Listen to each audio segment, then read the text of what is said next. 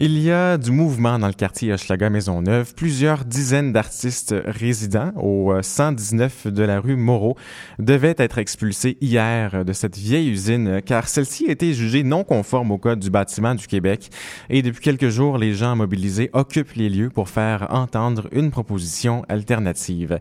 Loïc Bully s'est rendu sur les lieux pour nous présenter ce reportage.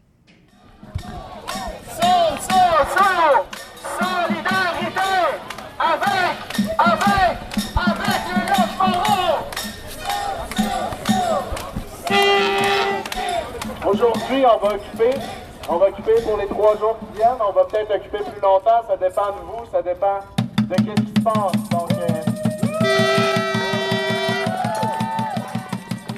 Dimanche dernier, vous avez peut-être participé ou été interpellé par une manifestation dans le quartier d'Hochelaga Maisonneuve. Les manifestants apportaient leur soutien aux artistes locataires des lofts du 119 de la rue Moreau, qui devaient être expulsés hier de ce vieux bâtiment industriel. Wina, une résidente, nous explique ce que sont les lofts Moreau. C'est une ancienne usine qui a été transformée en atelier pour artistes. Et depuis 20 ans, il y a des artistes qui résident euh, dans, leurs locaux. Et donc, ça nous permet d'avoir un lieu de, travail, de pratique, de création et un lieu d'habitation en même temps. Donc, de sauver des coûts parce qu'on sait qu'on est dans Hochelaga Maisonneuve et Hochelaga Maisonneuve, c'est un quartier populaire. Les artistes d'ici n'ont pas nécessairement les moyens de se payer deux, euh, locaux pour, pour vivre. Or, dernièrement, les autorités municipales ont imposé la fermeture des lofts car ils sont jugés non conformes aux normes de sécurité en bâtiment. Le propriétaire souhaite transformer ce lieu rapidement en le rénovant. Alexis, un artiste résident depuis un an, nous explique son point de vue sur la question des rénovations. Ben, en fait, premièrement, je crois qu'il faut dire que les rénovations n'ont pas eu lieu pendant une vingtaine d'années. Puis c'est la détérioration du bloc qui fait que là, on se fait évincer. Du moins, c'est pour ça qu'il y a eu euh, les inspecteurs de la ville qui sont venus, puis qui nous ont dit que le bâtiment n'était pas en norme, puis pour ces raisons-là, on ne pouvait plus y habiter. Et donc s'il est rénové, qu'est-ce que ça va produire réellement pour vous? Ben, les rénovations vont un peu dans le sens de tout ce qui se passe dans le quartier présentement au niveau de la gentrification. Je veux dire, on parle d'une division de 38 habitations, ou du moins euh, ateliers d'artistes, à 70, pour des prix qui risquent d'augmenter aussi. Donc, pour ce qui est des locataires, on risque d'être dans une situation où on ne sera plus en mesure de payer pour ça.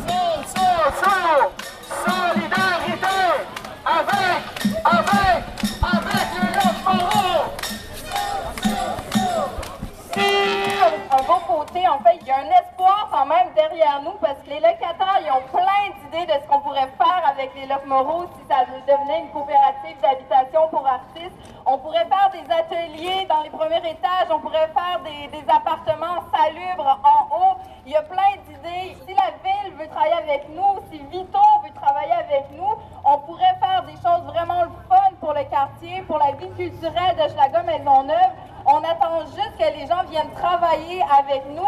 Puis je pense que vous êtes là pour encourager les locataires. Ça fait vraiment chaud au cœur devant autant de monde venir nous supporter. Donc je pense que essayons de focuser sur le positif de qu'est-ce que ça pourrait être si les gens on travaille avec nous. Merci. Comme on l'a entendu à l'instant, si le collectif d'artistes d'Hochelaga ont manifesté dans la rue et choisi d'occuper les lieux pendant quelques jours, c'est aussi pour informer les habitants du quartier d'une proposition alternative au projet du propriétaire. On écoute Wina, une artiste résidente, ainsi que le représentant du collectif Bail, qui soutiennent cette proposition alternative. On voudrait en fait pousser le propriétaire à vendre pour en faire une coopérative d'habitation pour artistes. Donc si le, propriétaire accepte de, nous vendre le building, mais il y a, il y a un organisme de Schlager Maisonneuve qui sont prêts à racheter le building avec qui on travaille depuis euh, le début en fait et qui, euh, qui sont vraiment main dans la main avec nous. Mais là, au point actuel où est-ce qu'on en est, tout dépend de la volonté du propriétaire. Trois mois que la, ça fait 20 ans la ville a le ça fait trois mois qu'elle nous a donné une lettre d'éviction. Elle nous a jamais aidé. Elle est venue nous voir la même journée qu'elle a fait une conférence de presse, juste pour nous dire trois jours avant qu'on doit quitter notre camp. C'est inacceptable. En fait, on est en solidarité avec les euh, locataires des lofts qui vont se faire évincer, euh, ben, en fait, qui, se font évincer tranquillement, mais sûrement en ce moment. Euh, nous, en fait, on a développé l'idée de racheter le bâtiment qui appartient à M. Vito Papasso-Daro ainsi que les autres propriétés adjacentes et de transformer ça en euh, développement de logement social, c'est-à-dire qu'il pourrait avoir une coopérative d'artistes, donc des logements pour artistes, des ateliers pour artistes, ainsi que peut-être d'autres logements sociaux pour la population du quartier en général. Et est-ce que vous êtes en discussion avec la ville ou le propriétaire? Euh, ben, nous, on négocie pas vraiment. Il y a un groupe de ressources techniques, qui sont les développeurs de logements sociaux qui peuvent euh, s'occuper de cet aspect-là. Pour l'instant, le propriétaire a fermé complètement la porte. Euh, nous, on essaie de faire pression sur lui, de montrer son vrai visage pour l'amener à, vendre ses propriétés aux communautaires. Et on aimerait que la ville, finalement, soit moins laxiste, moins complaisante à son égard. Mais finalement, on peut se dire que la rénovation du site serait une bonne chose Pourquoi faudrait-il absolument maintenir le projet et les résidents actuels plutôt que de les rénover avec une population qui aurait davantage de moyens financiers?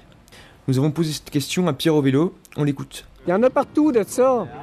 Tandis qu'un endroit comme il y a ici, il n'y en a pas beaucoup. on dirait qu'ils veulent euh, éradiquer tout euh, ce qui s'appelle contre-culture. Moi, je, l'ai dit, je répète, la contre-culture, c'est aussi de la culture, sauf qu'elle n'est pas subventionnée. Mais c'est ça qui est génial de leur part.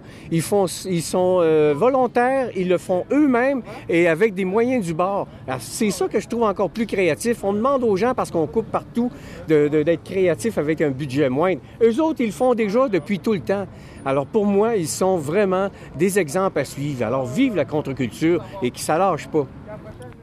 On peut constater que si les différentes tentatives de maintien de projets comme celui des artistes d'Oschlaga ont échoué par le passé à Montréal, il existe par contre d'autres villes dans lesquelles l'issue n'a pas été négative. On écoute à nouveau Pierre Ovello qui témoigne sur ce qu'il a vécu à Berlin. Ben, ça s'appelle. Taklech euh, sur Oranienburger, c'est la, rue où ils étaient placés. C'était un endroit squatté par des artistes. Ils se sont fait expulser. Ils ont tenu leur, bout et avec des personnes ont réussi à convaincre la ville de conserver cet endroit-là comme une vocation culturelle. Il faut pas oublier que la contre-culture, c'est aussi de la culture et c'est important qu'elle reste vivante. Et la ville de Berlin a compris et j'espère que la ville de Montréal comprendra que c'est un endroit qu'il faut euh, préserver, rendre sécuritaire et ensuite les laisser à des artistes. En attendant, les artistes résidents avaient ordre de quitter les lofts hier. Cependant, le collectif et les personnes mobilisées pour les soutenir ont décidé de maintenir leur occupation des lieux pour faire entendre leur proposition de rachat du bâtiment. Au petit matin, le camp a pu passer la nuit sans y être empêché par la police.